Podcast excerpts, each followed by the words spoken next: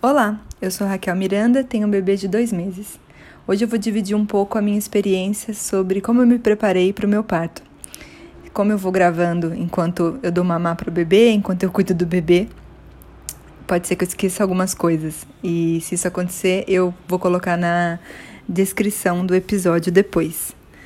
Eu acho que a primeira coisa a se pensar é: existe preparação para o parto? Eu acho que não necessariamente, né? De qualquer maneira, preparando ou não, as mulheres vão parir. Mas, como eu ouvi de uma profissional, eu não lembro quem me falou isso durante meu pré-natal. Você pode correr uma maratona inteira e você pode completar essa maratona. O lance é como é que você vai estar no dia da maratona, emocionalmente, fisicamente, quanto tempo que você vai levar para fazer essa maratona e como que você vai estar no final. Então, eu acho que quem se prepara ou não para a maratona pode completá-la de qualquer forma. O, o que muda é como você se preparou. Então, você pode não se preparar e ter um parto incrível, um parto rápido, um parto com, com pouca dor, como pode se preparar e o seu parto demorar e você sentir dor. Mas, assim, tem muitos estudos científicos de algumas coisas que dá para você fazer e que de fato pode ser uma aliada muito forte na hora do seu parto. Então eu vou dividir um pouco aqui o que eu fiz, né? Eu acho que eu sempre começo falando dos privilégios que eu tenho, né? De ter o tempo para fazer tudo isso, de ter o meu convênio que cobriu muitas coisas, de ter um parceiro que me apoia, uma família que me apoiou. Isso é essencial para nossa sanidade mental e a mente, ela pode ser ou a sua aliada ou a sua inimiga, né, na hora do parto. Então, essa é uma das coisas que eu me preparei bastante. Eu li muitas coisas, eu ressignifiquei o que é a dor. Então, para mim, a dor do parto não é uma dor que nem uma dor quando você torce um tornozelo, por exemplo, né? Essa dor de torcer o tornozelo é o seu cérebro recebendo a mensagem de que você tem que parar de andar, algo tá de errado, né, com o seu corpo. Pare imediatamente, senão vai piorar. A dor do parto é uma dor de que tá tudo certo, né? Sem dor não há bebê. A dor tem que ser a sua aliada. Quanto mais dor, mais perto o bebê tá. Então mudar isso na cabeça, né? A gente tem naturalmente, né, medo da dor, né? Quem não tem, né? Quem acha que de boa, acho que não existe essa pessoa. Mas quando você vai trabalhando isso todos os dias na sua cabeça e tem várias técnicas para trabalhar, na hora que acontece você não fica tão assustada, porque você sabe o que significa cada dor, né? Então, acho que uma das coisas sobre a dor, além de ter essa ressigni esse ressignificado, né, que não é a dor de que tá tudo errado, e sim a dor de que tá tudo certo, eu fiz fisioterapia pélvica que foi muito bacana. Eu vou colocar na descrição do episódio o Instagram da profissional que me atendeu, que é a Laura Della Negra. E foi muito legal aprender o meu corpo, né? Aprender sobre o que acontece quando eu tô parindo. É, os ossos se abrem, faz isso ou aquilo, esse tipo de posição é mais favorável, essa pode doer um pouco mais. Então, quando eu aprendi tudo isso nas sessões que eu fiz, na hora do parto foi muito bom, porque eu não tive medo. Quando eu senti aquela dor, eu pensei: opa, tá vindo, opa, meu assoalho pélvico tá fazendo isso, minha bacia tá fazendo aquilo. Então, essas sessões foram muito legais, eu fiz mais no final da gestação, para ter consciência corporal, né, mesmo entender o que está acontecendo.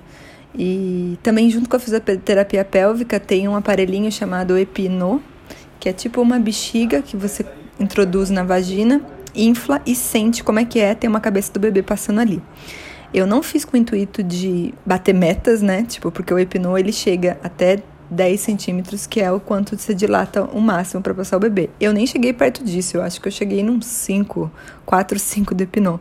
Mas a minha meta era ter essa consciência corporal, sentir qual que é a sensação. Nunca passou um bebê por mim.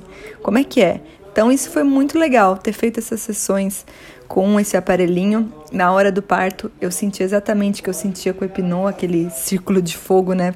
Parece ter um maçarico ali, fica muito quente, pelo menos para mim, né? Eu sei que tem mulheres que não sentiram isso e cada caso é um caso, vale lembrar, cada corpo é um corpo, cada bebê é um bebê.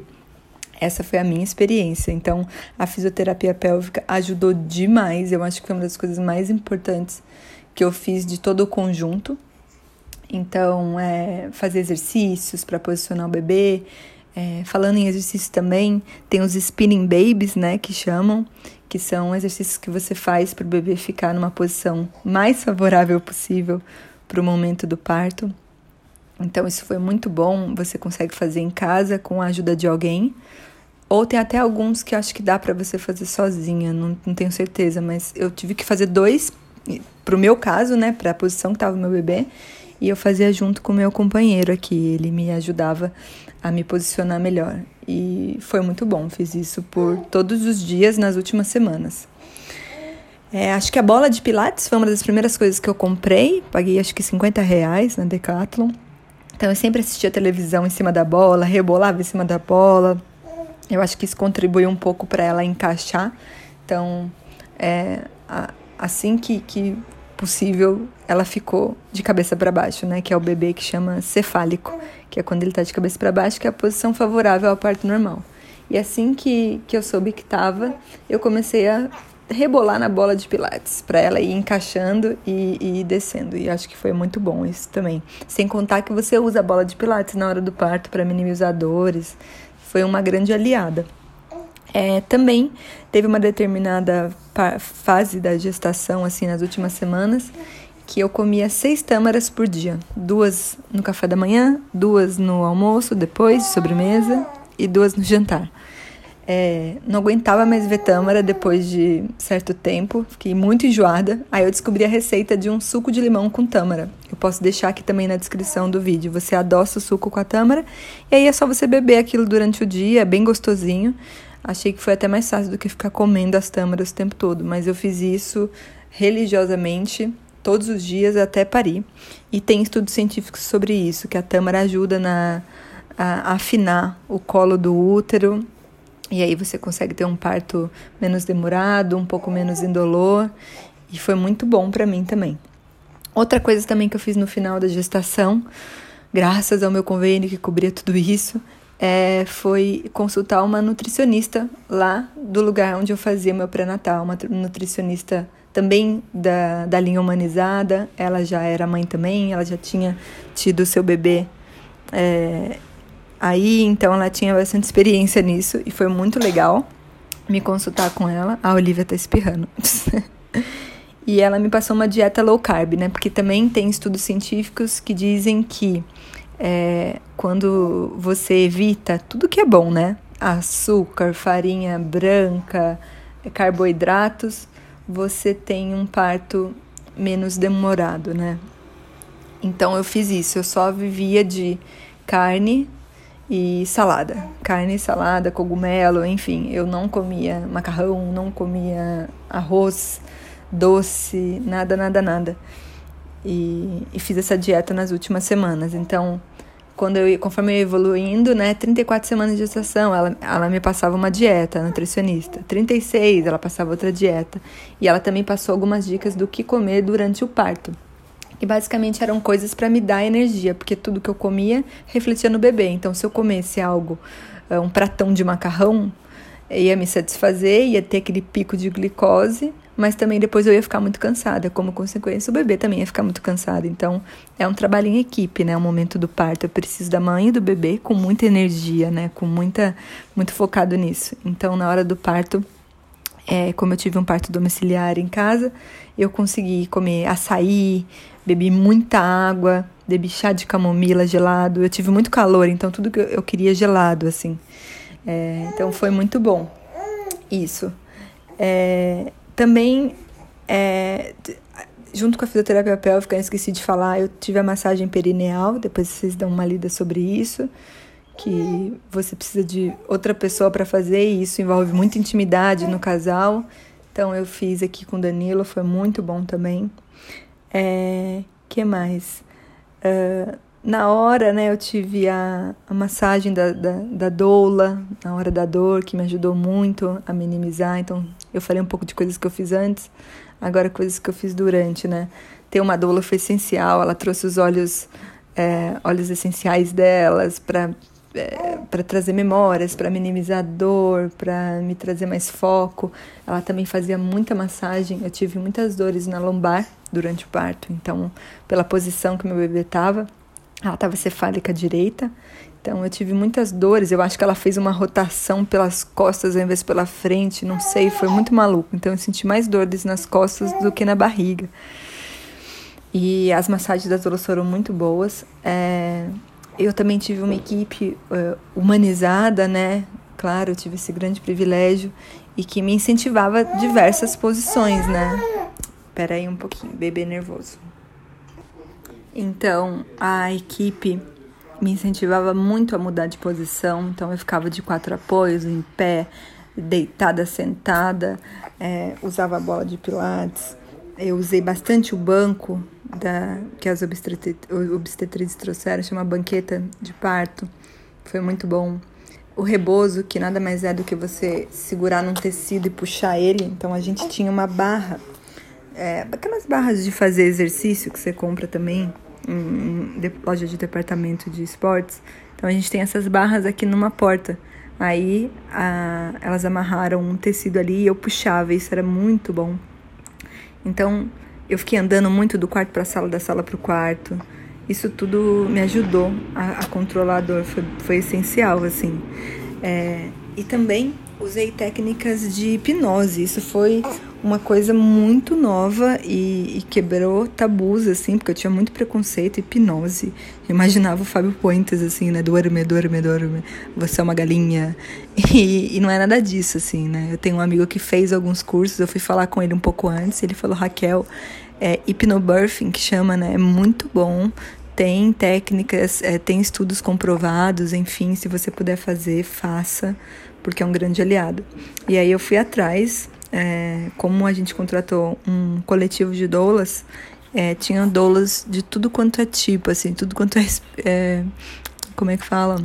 especialização, né? Tem a doula da amamentação, a doula placenteira, a doula disso, a doula daquilo, e tinha a doula do hipnobirthing. E foi muito bom, assim, os, a Olivia nasceu de domingo para segunda, na quarta-feira antes, tipo, três, quatro dias antes, ela veio aqui em casa e ela fez uma sessão de hipnose para mim e me ensinou. É, me levou para uns lugares seguros, é, criou o que ela chama de âncora, né? Que é tipo um, um, toque que ela faz em você. O meu era no meio do meu peito, assim, um toque, que quer dizer que tá tudo bem, é uma âncora, né? Volte, você está bem, está tudo certo. E ensinou o Danilo a fazer isso. Então, no, na hora do parto, em alguns momentos eu senti o Danilo tocando assim no meio do meu peito e eu ia imediatamente para esse lugar que a gente criou na, na sessão de hipnose e isso me ajudava demais com a dor. Então isso foi muito bom. Então pesquise aí um pouco sobre o hipnobirthing.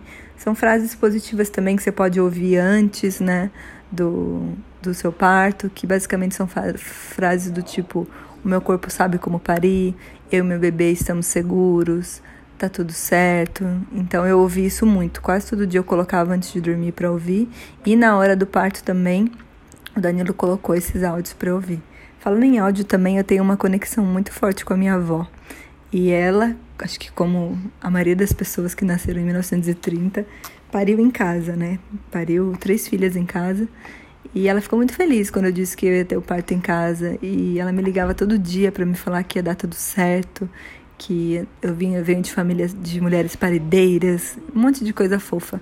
E aí eu pedi para ela fazer um áudio para mim com essas frases que ela me falava no telefone. Então na hora do parto eu pude ter isso comigo, assim, o Danilo colocou o áudio da minha avó falando que eu era forte, que eu ia conseguir. Então isso foi muito bom e eu acho que isso só prova de como a sua mente pode ser sua maior aliada se você treina ela antes, senão ela te leva para lugares muito obscuros e pode ser uma grande inimiga nesse momento que você precisa de tanta concentração, de tanta positividade. Então isso foi bem legal. É... que mais? Deixa eu ver. Bolsas de água quente foi muito bom também ajudar com a dor. É... Já falei das doulas, eu acho que eu falei tudo aqui da minha listinha do que do que foi bom assim. É... Também como eu vou fazer o meu relato de parto ainda em outro episódio, como é que foi esse dia. Eu tô aqui falando como eu me preparei, que eu acho que é, tem algumas coisas aqui que, independente se você vai parir em casa ou no hospital, você pode fazer também. É, e também a contribuição do meu companheiro, né? Acho que foi muito essencial. Ele me apoiou todas as decisões que eu tive, não questionou nada, sempre muito respeitoso, né? Como deveria ser, né, gente? Como deveria ser. É triste eu pensar que eu tenho um privilégio de ter um companheiro assim, sendo que todos os homens deveriam ser assim, né? Mas é, no dia ele também arrumou a casa, ele é, preparou tudo, a gente deixou uma listinha pronta, que essa listinha também eu acho que independente se você vai parir em casa no hospital, você pode ter, então a gente deixou uma listinha assim, em caso de é, trabalho de parto, o que fazer? Aí era engraçado, porque o meu lado da lista é beber água, comer, descansar, dormir. A lista do Danilo era enorme. Fazer isso, fazer aquilo, ligar para doula, é, arrumar casa, colocar as músicas. Ah, playlist também de músicas. Músicas que me, que me trazem boas memórias. Foi muito legal. Então, deixa eu ver se tem mais alguma coisa aqui. Eu acho que é isso é, que a gente fez para se preparar para o parto. Lembrando que eu poderia ter feito tudo isso e na hora poderia acontecer alguma coisa. Lembrando e, e falando do que eu falei no episódio é, sobre o meu pré-natal, né? Eu estava trabalhando com os 90% de dar certo. Claro que tem os 10%, não é de dar errado, mas de, de ocorrer fora do planejado. Mas eu estava focada nesses 90%. Então, lembrando que toda mulher pode parir fazendo tudo isso ou não fazendo tudo isso. Tem algumas coisas que você pode fazer independente de pagar ou não, que é se você tem internet, você tem acesso a alguns áudios de hipnobirthing, você consegue fazer alguma meditação aqui e ali. Se você tem convênio, melhor ainda, que você pode fazer uma fisioterapia ou consultar uma Nutri. É, então, assim, isso foram as coisas que eu fiz que eu acredito que me ajudaram bastante. É, meu parto foi um parto rápido até para o primeiro parto, foram oito, nove horas só. E eu sinto que foi uma dor que eu não sei descrever, eu acho que eu nem lembro. Dizem que a natureza faz você esquecer a dor do parto, porque senão você não tem mais filhos, né? Mas eu não tive medo em nenhum momento, então isso foi muito bom. Eu lembro que assim, não, não senti medo em nenhum momento. Eu pensei que eu ia morrer, que, que alguma coisa ruim ia acontecer porque eu acessava esse conhecimento todo, né? Essa dor tá acontecendo porque isso, porque aquilo, a dor é minha aliada. Eu coloquei algumas frases positivas.